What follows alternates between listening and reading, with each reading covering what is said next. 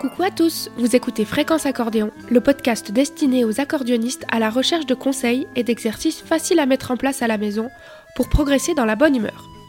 Je suis Lucia Genillou, musicienne et professeure d'accordéon, et je vous propose des réflexions, des astuces et des partages d'expériences pour adopter un état d'esprit qui vous permettra d'atteindre vos objectifs musicaux et de rester motivé. Si ce podcast vous plaît, n'hésitez pas à me mettre une jolie note et un commentaire ou à le partager avec quelqu'un qui en aurait besoin. Bonne écoute Pour moi, bien s'installer pour bien travailler, c'est la base. Pour apprendre efficacement, c'est bien connu, il est préférable d'être au calme.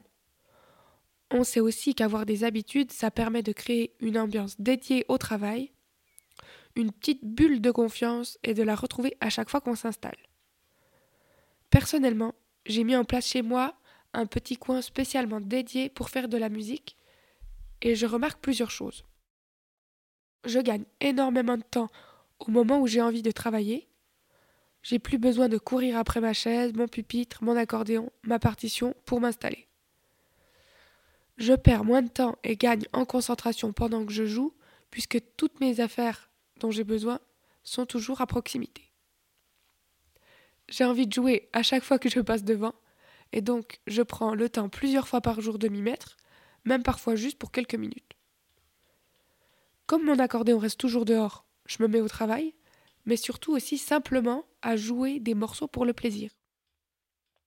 Je mémorise ce que j'apprends beaucoup plus vite, car comme j'en fais plusieurs fois par jour par petits moments, c'est comme si je remettais des couches sur mes apprentissages, et je retiens donc beaucoup mieux.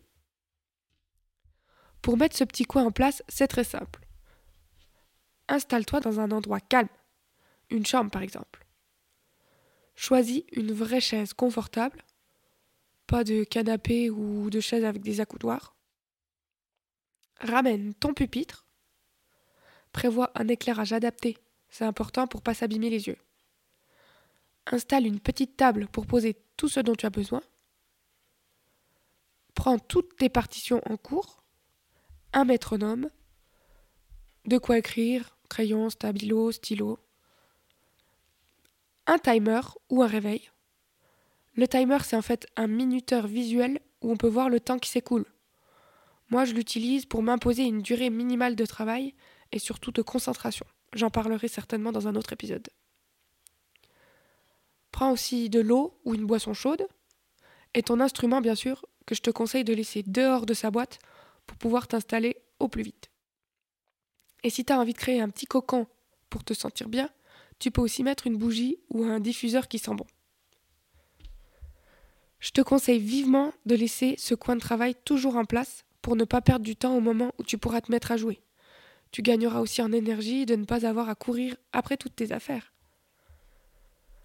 Je vous mettrai en description de l'épisode un lien vers des recommandations de matériel si vous en avez besoin comme des pupitres, timers, métronomes ou autres.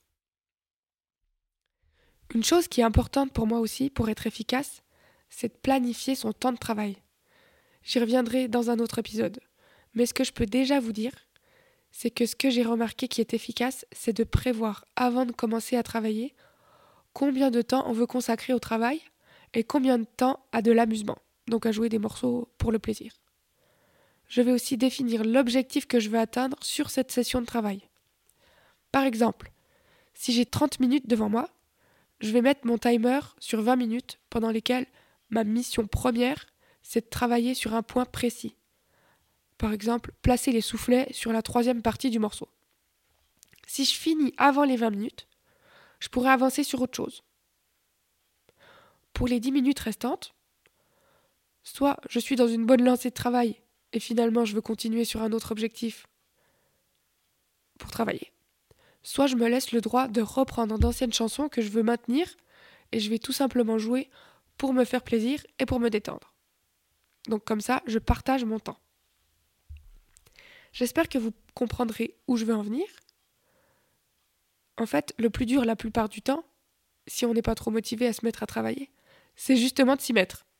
Il vaut donc mieux se dire Allez, j'en fais 5 minutes. Et au final, ça vous paraîtra tellement court 5 minutes que je peux parier que vous y resterez plus longtemps. Si vous voulez bien me dire comment ça se passe de votre côté, ça m'intéresse de savoir si vous avez des astuces pour vous mettre au boulot, pour rester concentré, ou ce que vous avez mis en place pour être efficace et prendre du plaisir à travailler. Ou bien sûr si vous avez des questions. Vous pouvez m'écrire à l'adresse gamme@gmail.com ou sur Facebook ou Instagram. Je serai vraiment très contente de pouvoir échanger avec vous. Merci de m'avoir écouté jusqu'à la fin et à bientôt pour un prochain épisode.